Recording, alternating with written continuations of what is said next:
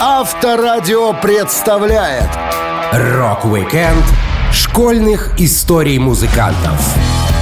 Последние выходные летних каникул означают то, что вскоре настанет пора новых приключений в школе. У всех рокеров есть свои воспоминания об учебе. Их первые драки, первые группы, первая любовь и первые уроки жизни так или иначе были связаны со школьной порой. Я, Александр Лисовский, расскажу вам самые интересные школьные истории рок-музыкантов.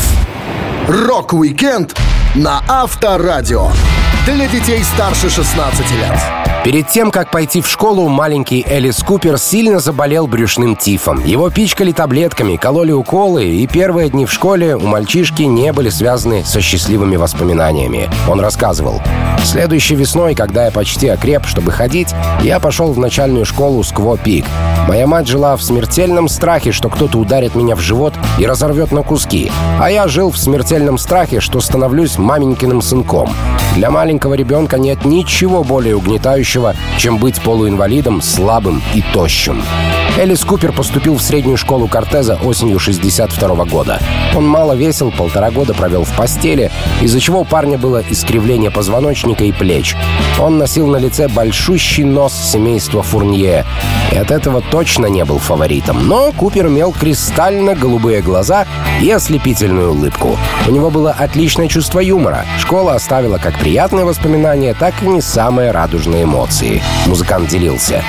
Аудитория и кафетерий были одной и той же комнатой. И каждое утро вторника мне приходилось затыкать нос, чтобы от запаха 500 фунтов лазаньи, готовившейся на кухне, меня не тошнило.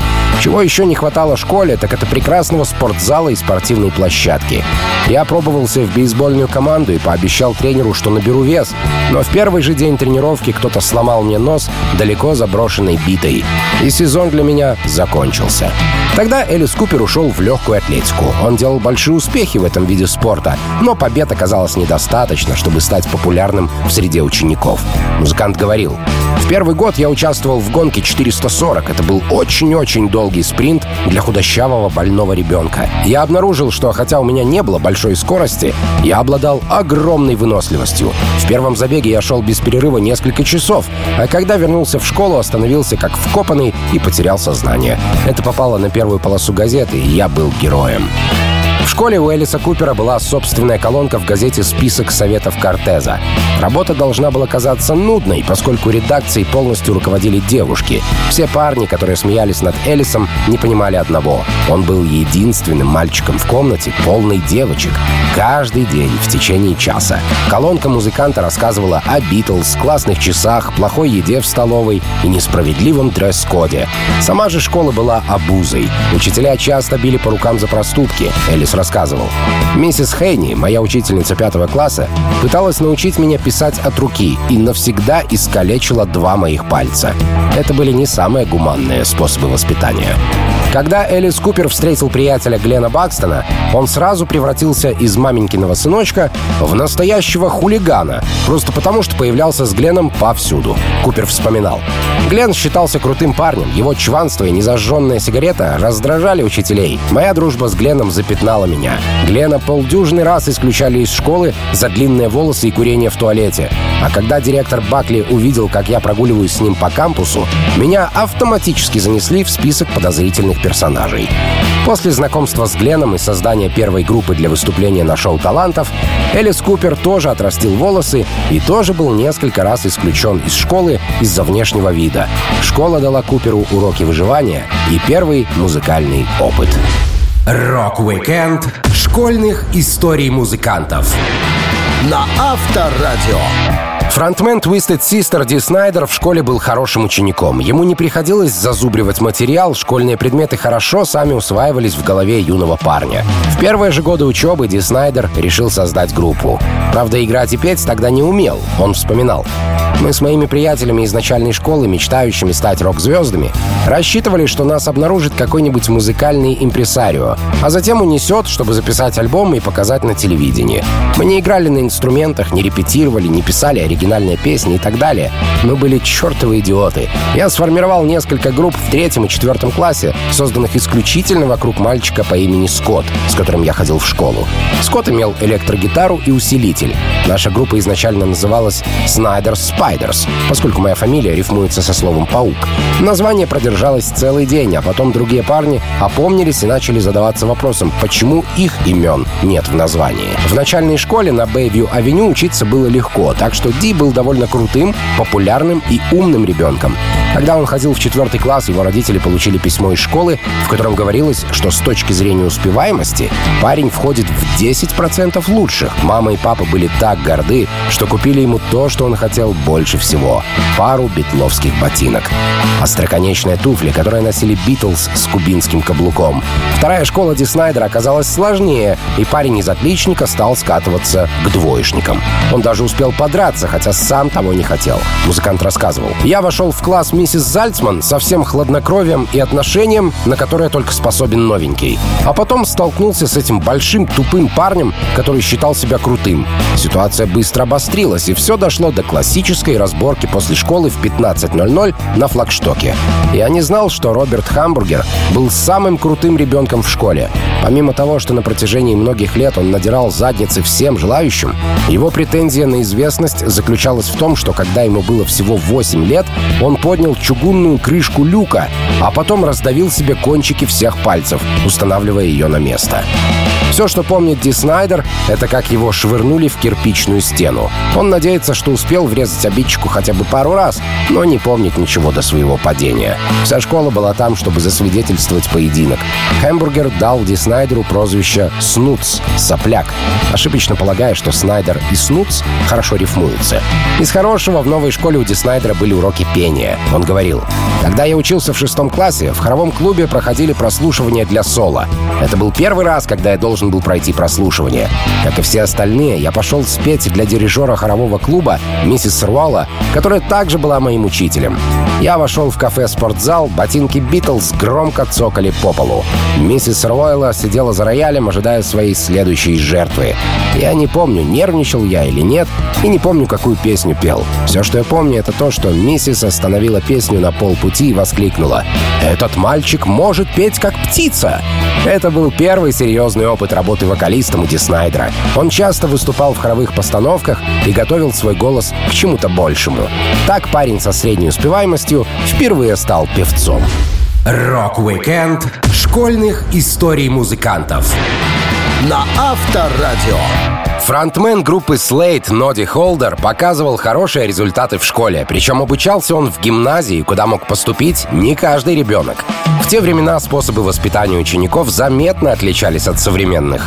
Ноди был послушным учеником, но ему все же перепадало от преподавателей. Он вспоминал. Обычно, как ребенок, я вел себя неплохо, по крайней мере, когда от меня это требовалось. Существовал действенный метод, чтобы держать тебя в определенных рамках. В школе ты получал тростниковым прутом за плохое поведение. Ты мог получить и по рукам, и по заднице до крови, что работало очень эффективно.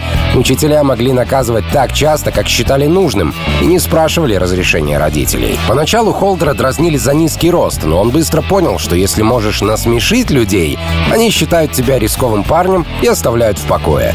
Так будущий музыкант перестал бояться насмешек. Ноди проучился в гимназии, пока она не закрылась, и парня перевели в общеобразовательные классы поближе к дому.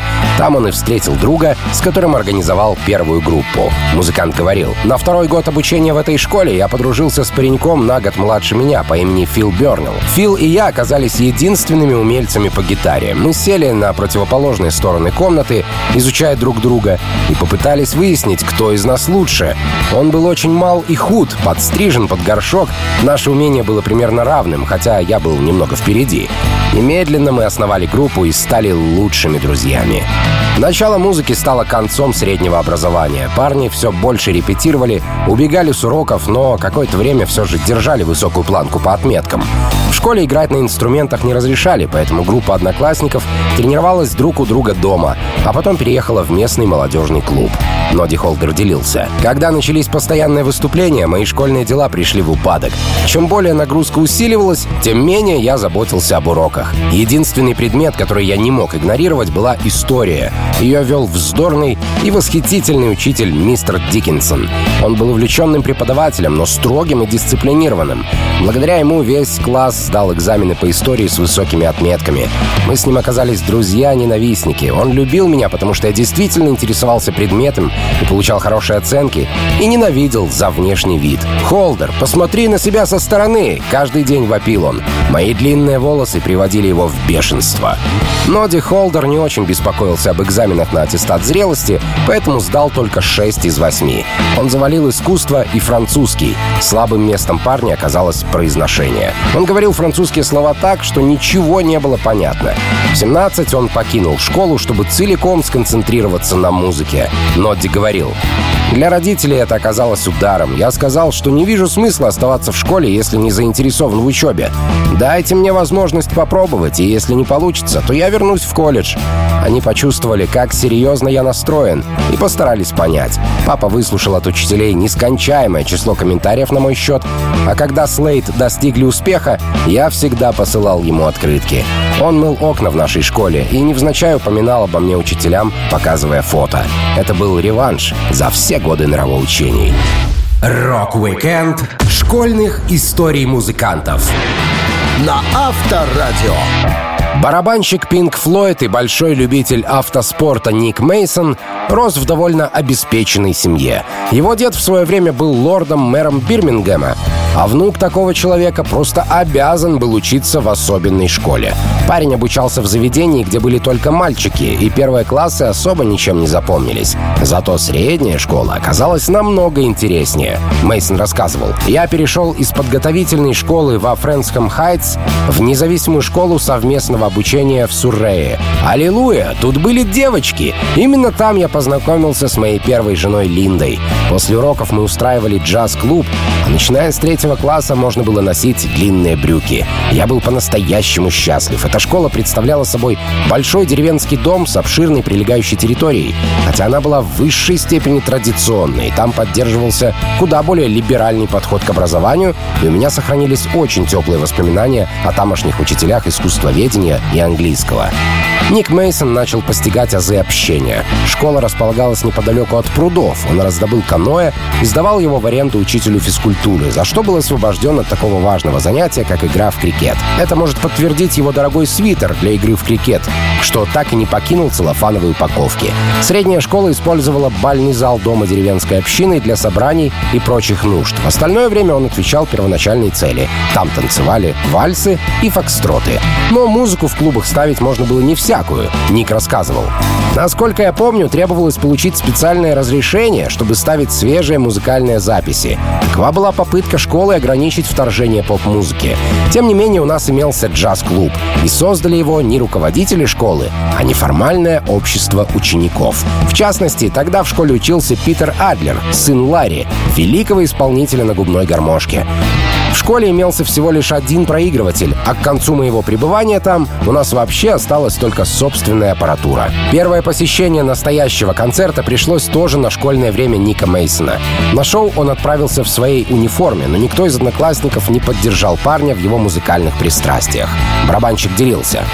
Со своим ранцем в коротких фланелевых брючках и школьном блейзере розового цвета с черной отделкой и значком в виде железного крестика я отправился на концерт Томми Стила.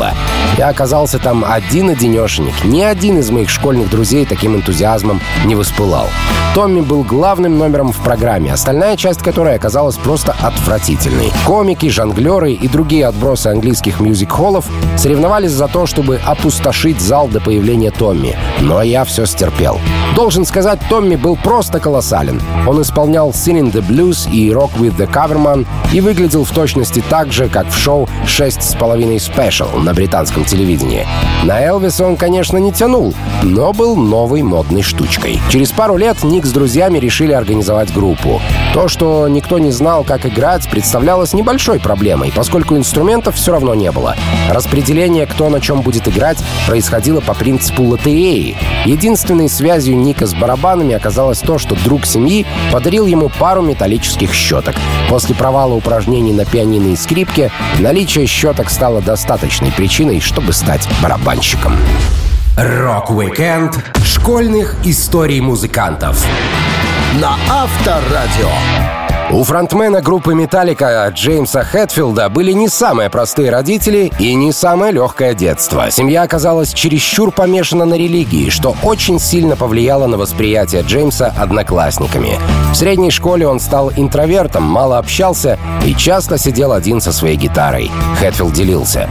«Я был средним учеником, довольно тихий, довольно сдержанный, любил спорт, но не мог играть в школе в футбол. Из-за религиозности родители не водили нас к врачу. В основном мы полагались на духовную силу религии, чтобы исцелить нас или защитить от болезней или травм. И поэтому в школе мне не разрешали сидеть на уроках здоровья, изучать тело, узнавать о болезнях и тому подобном. Скажем, я попробую себя в футбольной команде и должен пройти медосмотр, чтобы получить справку от врача. Но религия запрещала идти в поликлинику. Так что я действительно чувствовал себя изгоем. И знаете, дети смеялись над этим. Когда начинался урок здоровья, я стоял в коридоре, а все, кто проходил мимо, смотрели на меня, как на преступника. В школе города Дауни Джеймс Хэтфилд встретил будущего басиста «Металлика» Рона МакГовни. Парни любили музыку, и у них было много общего, Рон рассказывал. Мы познакомились в средней школе в 11 лет. Началка у нас была разная, поэтому прежде мы друг друга не знали. Я жил в соседнем городке Норволке, но предки определили меня в школу Дауни, считая, что образование там лучше. Мы с Джеймсом не были ни в социальной группе, ни в спортивной секции. Можно, наверное, назвать нас отщепенцами. Джеймс стебался над моей наклейкой Элвиса на папке, а я стебался над его наклейкой Аэросмит. Именно Джеймс подсадил меня на хард-рок и метал. До него я слушал что-то вроде Doobie Brothers, Fleetwood Mac и, разумеется, Элвиса Пресли. В старших классах Хэтфилду пришлось сменить школу. От тяжелой болезни умерла его мать, и парень переехал жить к старшему брату. В новом учебном заведении он познакомился с Джимом Маллиганом и Хью Таннером, с которым создал группу Leather Charm. У Хэтфилда с Маллиганом было много общего, в том числе и страсть к музыке. Правда, вкусы Маллигана в большей степени были академическими. Но, несмотря на стилистические разногласия, вскоре они вместе играли песни в обеденный перерыв, устраивая такой шум, от которого остальные дети в школе просто шарахались. Таннер говорил, «Местным ребятишкам, с которыми я джимовал, нравилось, как я играю, но им не нравилось, что я приехал на репетицию с уродливым Гибсоном ES-335. К счастью, дома у меня стояла паленая ласточка. Мне она не нравилась из-за темно-красного цвета. Я притащил детали в школьную мастерскую, чтобы отшлифовать гитару. Джеймс пришел ко мне в гараж и помог отполировать ее в блестящий белый. Правда, мы забрызгали краской новый отцовский Мерседес, но главное, сделали красивый инструмент. Ставший известным, Джеймс Хэтфилд был включен в зал славы средней школы Дауни. Музыкант даже появился на церемонии. Он сказал, «Единственное, что приходит на ум, это огромная благодарность за то, что меня чествовали здесь, в школе, в которой я прятался большую часть времени. Ни за что бы не подумал, что вернусь сюда по своему желанию». На выпускном в анкете школьного альбома Хэтфилд написал «Нравится. Хэви-метал, рок, водные лыжи, ходить на концерты. Не нравится. Диско, панк». Цитаты. «Да здравствует рок! Планы — играть музыку и стать богатым». Rock-Weekend школьных историй музыкантов на Авторадио. Дэйв Мастейн учился в разных школах, постоянно переезжал и везде был не от мира сего. Он воспитывался в семье с сестрами, которые были на 18, 15 и 3 года старше парня. Они долгое время считались лучшими друзьями Дэйва. Парень рассказывал. «Пролистайте стопку школьных фотоальбомов моего детства или юности, и зачастую вы найдете один из тех серых силуэтов или, быть может, большой вопросительный знак там, где должно располагаться мое фото. Как и многие дети, переходящие из одной школы в другую, из города в город, я часто отсутствовал на занятиях и таким образом стал кем-то вроде фантома, угрюмой, рыжеволосой тайны, как для своих одноклассников, так и для учителей. Самым сложным в детстве Мастейна было то, что его семья являлась свидетелями Иеговы, и парень не мог вписаться в коллектив. Их традиции и поведение сильно отличались от общепринятых, и это становилось хорошим поводом дразнить Дэйва. Музыкант делился.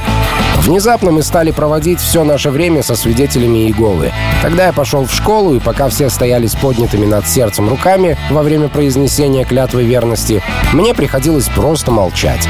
Когда другие дети пели «С днем рождения тебя» и задували свечи, я тоже стоял молча. Новичку довольно трудно заводить друзей в школе, но если при этом ты еще и урод из общества свидетелей Иеговы, Ой, забудь об этом. Я был изгоем, которого постоянно дразнили и шлепали. И это, по правде говоря, закаляло. Чтобы постоять за себя в школе, Дэйв Мастейн начал посещать занятия карате, и это еще больше усугубило обстановку. Он переехал жить к старшей сестре и ходил в одну школу со своим племянником, который оказал Мастейну медвежью услугу. Дэйв вспоминал. Еще до того, как я приехал в город, племянник Стиви распространил слухи о скором прибытии своего дяди Дэйва, мастера кунг-фу из Калифорнии. Само собой разумеется, что я не был мастером кунг-фу. Фактически, я вообще не обучался кунг-фу. Я брал уроки по боевым искусствам около трех лет и дошел до точки, когда я мог постоять за себя в бою, если это требовалось. Народ кричал на каждом углу «Давай, парень, ты покажешь мне свой удар карате или что? Кунг-фу, пи...» В итоге один здоровяк все-таки врезал Мастейну в спину как раз в тот момент, когда тот жевал табак. Он случайно проглотил табачную массу, после чего парня сильно рвало. И Дэйв решил навести на обидчика порчу. Его сестра увлекалась оккультизмом. Мастейн говорил, смастерив куклу из хлебного теста, используя семена мака, чтобы выложить на ней имя Уилбур, я связал петлю, сделанную из струны, на шее куклы, прочел проклятие из книги заклинаний и с треском отломил одну из ног. Через некоторое время Уилбур попал в автомобильную аварию и сломал себе ногу. Учитывая, что в этой части мира все сильно пили и садились за руль, предполагаю, нечто подобное неизбежно бы случилось. Песней Мастейн начал увлекаться тоже в школьные годы. На окончание начальных классов мама подарила ему старенькую гитару, и парень стал обучаться игре. Ему нравилось говорить о музыке и создавать музыку. Мастейн пояснял, как это работало. «Мне нравилось иметь секретное оружие, когда сидишь с другим музыкантом и начинаешь говорить, а все остальные за столом тут же обращают на вас внимание. Так что решение присоединиться к группе, я полагаю, по сути, сводилось скорее к идее братства, чем к чему-либо еще. Рок-викенд школьных историй музыкантов на Авторадио. Один из ведущих шок-рокеров музыки Мэрилин Мэнсон, настоящее имя которого Брайан Хью Уорнер, большую часть своей юности провел в строгой церковной школе.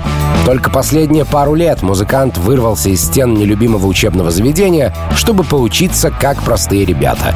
Возможно, мировоззрение Мэнсона стало таким странным именно благодаря его учителям и школьным правилам, против которых он выступал. Нейл Раббл, учившийся с музыкантом, рассказывал. Брайан был неприметным подростком, тощий, как ветка. Я в любой момент мог прийти к нему домой и послушать что-нибудь типа Queen's Reach, Iron Maiden или Judas Priest. Я был большим знатоком в этом деле, нежели он. Я даже не предполагал, что увлечение хэви-металом сподвигнет его стать тем, кем он сейчас является. Наверное, он просто счастливчик. Сам же Мерлин Мэнсон в школе хорошо запомнил свою учительницу, в которую без памяти влюбился почти с первого взгляда. Его чувства оказались неразделенными, и парень сильно расстраивался по этому поводу. Он вспоминал. Несмотря на все ужасы, которыми нас пугала миссис Прайс, я начинал осознавать, что испытываю к ней тупое сексуальное влечение. Наблюдая ее, входящую в класс словно сиамская кошка, пухлые губы, эффектную стрижку и шелковые блузки, я понимал, что за христианским фасадом скрывается темпераментная женщина. В школе действовали строгие правила. Они касались поведения, общения, графика занятий и формы одежды. Со внешним видом у Мэнсона было больше всего проблем. Он жаловался. Там были странные правила ношения одежды. По понедельникам, средам и пятницам мы должны были надевать синие штаны, белую рубашку и что-нибудь красное по вкусу. По вторникам и четвергам мы носили темно-зеленые штаны, белую или желтую рубашку. Если волосы касались ушей, они должны были быть немедленно подстрижены. Все хотели словно из инкубатора, и о какой-либо индивидуальности, читай, выпендреже, не могло идти и речи. Начиная с 12 лет я начал затяжную кампанию по изгнанию самого себя из школы. Начал ее невинно, с конфет. Сначала Мерлин Мэнсон ел запрещенные в школе шоколадные конфеты, потом начал продавать их одноклассникам. Позже он стал ездить в музыкальный магазин на велосипеде за кассетами рок-групп и продавал своим приятелям музыку с большой накруткой. Он говорил, я начал снабжать школу кассетами. Помнится, альбом «Васп», купленный за 7 баксов, я загнал за двадцатку. А потом я понял, что проданное можно спереть обратно. Ящики в раздевалке не запирались. Во время урока я частенько отпрашивался в сортир, а сам шел в раздевалку и тырил пленки. За 10 классов церковной школы Мерлин Мэнсон продавал много разных вещей, в том числе собственный комикс, который бесплатно ксерокопировал на работе отца. Как уважающий себя подросток, в комиксе он рисовал много непристойностей и придумывал похабные тексты. Но продажи шли. Освободившись от старой школы, Мэнсон заболел в первый же день учебы в новой. Обычная прививка от гриппа вызвала у него осложнения. Когда парень вернулся в класс, он стал одиночкой и сразу нажил себе врага. Музыкант делился. Джон Кроуэлл, здоровый парень, не вылезавший из джинсовки и майки Iron Maiden, был бывшим бойфрендом моей подруги. Я автоматически попал на первое место в его списке по раздаче пинков. Выжить в школе в моем положении считалось редкой удачей, так что мне очень повезло. Рок-викенд школьных историй музыкантов на Авторадио. Музыкальный талант Роба Хелфорда, фронтмена Джудас Прист, раскрылся еще в начальной школе. Хотя первые дни обучения для мальчика не задались. Он сильно скучал по родителям и боялся оставаться с незнакомыми людьми. Музыкант рассказывал. «Мне было странно идти в подготовительную школу в первый день. Мы с мамой брели по грязи, поскольку часть школьной площадки и всего остального еще строилась. Школа находилась всего в двух улицах от нашего дома. Оказалось, будто в сотни миль. Когда мы добрались до места, и мама попрощалась со мной, я психанул, слезы текли из моих глаз рекой. Мои первые несколько дней в школе были травмирующими, но потом я подружился с очень очаровательной учительницей, которая, на мой пятилетний взгляд, выглядела как кинозвезда. В первый год обучения Роб вышел на школьную сцену, играя царя в рождественской постановке. Но у парня с костюмом была большая проблема. Его корона из картона закреплялась зажимом, который врезался в голову. Мальчику приходилось долго терпеть боль, и на голове образовалась царапина. Зато постановка прошла без проблем. Еще одним важным событием в школьной жизни Роба стала интересная поездка, которая впоследствии сделала его рокером, популяризировавшим кожаную одежду в субкультуре. Роб говорил, «Однажды я поехал со школьной экскурсией на кожевенную фабрику и увидел, как делают кожаные цепи, хлысты и заклепки. Я явно принял это близко к сердцу, так как я все еще ношу кожу 60 лет спустя. Если подумать, кожаные цепи, кнуты и шпильки — это могло бы быть хорошим названием для моих мемуаров. Когда в школе проходил отбор в хор, Роб настолько удивил учительницу, что она сразу же повела его по всем классам, устраивая небольшое вокальное шоу. Халфорду нравилось петь на публике, и ему представилась такая возможность. Он описывал события. Учительница играла шотландскую колыбельную о красавчике принце Чарли под названием «Песня лодки Скай». Когда я закончил петь, она долго смотрела мне в глаза и сказала «А спой еще раз».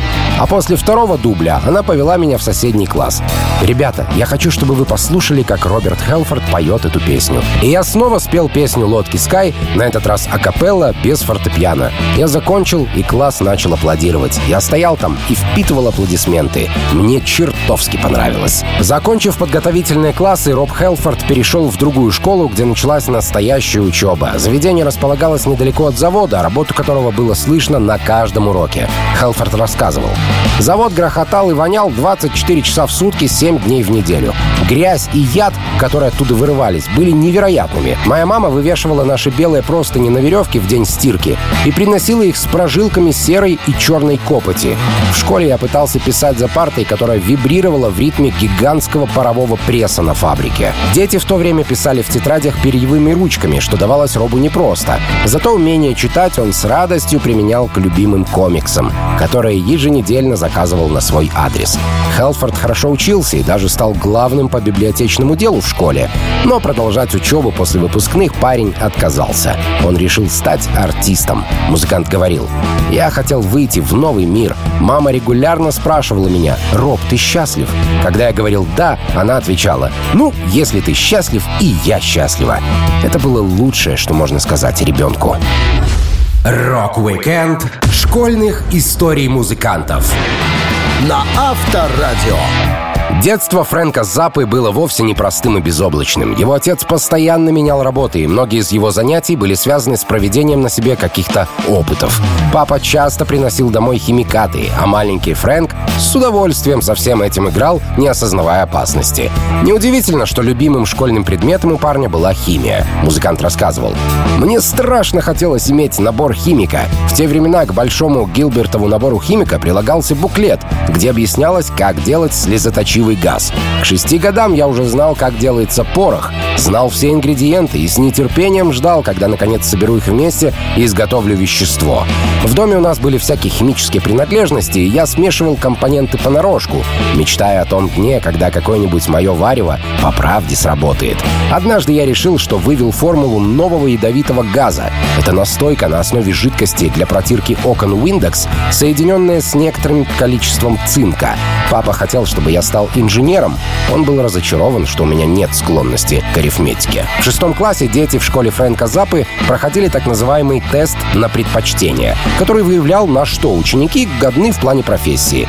Результаты показали, что Фрэнку суждено стать секретарем. Он набрал максимальное количество очков как будущий канцелярский работник. Музыкант очень не любил цифры и все, что с ними связано. Он делился. В школе мне больше всего претило, что меня пытаются учить каким-то неинтересным вещам. Я рос среди отравляющих и взрывчатых веществ, с детьми, чьи родители зарабатывали на жизнь, делая на себе опыты за деньги. Конечно, мне было наплевать на алгебру. Однажды во время родительского собрания Фрэнк с товарищами, прихватив банку с химикатами, доехали автостопом до школы, позаимствовали в кафетерии несколько бумажных стаканчиков, насыпали в них свой порошок, раздали стаканчики друзьям и разожгли по всей школе маленькие пожарики. В это время родители сидели по классам и выскочили на ужасный запах гари, подняв пожарную тревогу. Лет в 12 Фрэнк заинтересовался барабанами. Рок-н-ролла тогда еще не придумали, так что парню просто нравилось извлекать звук из предметов, ударяя по ним палкой. Запа вспоминал. В школе были несколько учителей, которые здорово меня выручали. Мистер Кайвелман, руководитель школьного оркестра, дал мне ответ на один из самых животрепещущих музыкальных вопросов моей юности. В один прекрасный день я явился к нему с экземпляром «Ангела в моей жизни», моей любимой мелодии, и спросил, почему она мне так нравится. А он ответил двумя словами «параллельные кварты». Мистер Баллард, который был преподавателем музыки, тоже оказал Запи большую услугу. Фрэнку не нравилось играть в футбольном оркестре, и Баллард выгнал его за курение в униформе. Никакого интереса к образованию Фрэнк Запа не питал, однако после окончания средней школы он решил, что если не продолжать учебу, станет негде знакомиться с девушками, так что некоторое время он продолжал посещать дополнительные курсы. Один из преподавателей, Дон Серверис, даже подкинул Заппе его первую работу, связанную со звуком. Музыкант говорит, говорил. Серверис оказался настоящим другом. Ему надоело быть учителем, и он уволился, чтобы стать киносценаристом. Он помог мне получить первую работу по озвучке. Это было действительно круто. Рок-викенд школьных историй музыкантов на Авторадио. Творчество Брюса Спрингстина на первый взгляд насыщено патриотической тематикой, но сам музыкант утверждает, что в его песнях куда больше католических мотивов. Как бы то ни было, католическая школа хорошенько потрепала парня в молодости. Строгие правила и телесное наказание запомнились музыканту надолго. Спрингстин посещал школу Святой Розы Лимской и очень сильно не любил тамошних монахинь. Он рассказывал. В 50-х монахини в Сент-Роуз играли по довольно жестким правилам. Однажды меня перевели из восьмого класса в первый за какой-то проступок. Меня засунули за парту первоклассника и оставили там мариноваться. Я был рад такому спонтанному выходному дню. Я сидел за партой и мечтательно смотрел в окно. А потом услышал, как монахиня сказала маленькому семилетнему здоровячку. «Покажи нашему гостю, что мы делаем, если кто-то отвлекается». Малой подошел ко мне с пустым выражением лица и, не моргнув, с полной силой залепил мне по щеке. Когда по классу разнесся шлепок, я не мог поверить в то, что только что произошло. Но не только малыши избивали Брюса Спрингстина в школе. Ему пришлось пережить все этапы обид.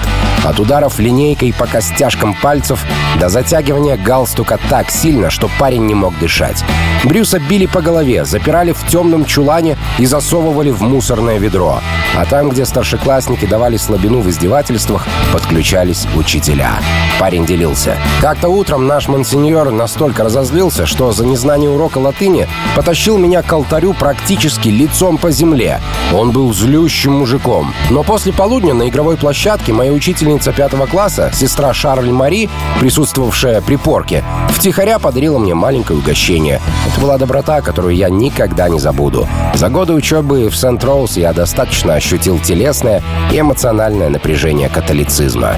В девятом классе Спрингстин начал посещать государственную среднюю школу Фрихолда, но и туда не вписался. Музыкант пытался постоять за себя и нарвался на серьезного противника. Он вспоминал. «Один раз я попал в настоящую передрягу по дороге домой из школы.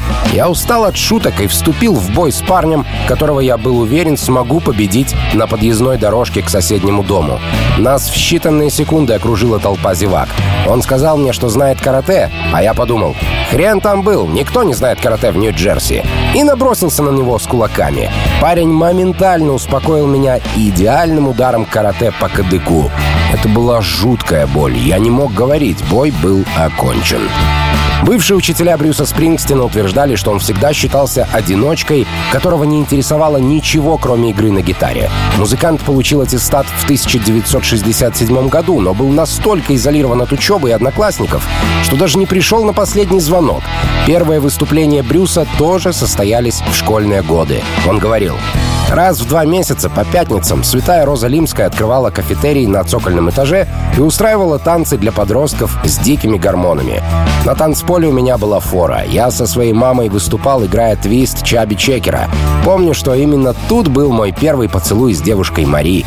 Перейти черту и решиться на первый шаг было сложно, но вскоре я освоил эти уроки, и строгие католические правила не мешали мне танцевать, общаться и целоваться с симпатичными девчонками из параллельных классов.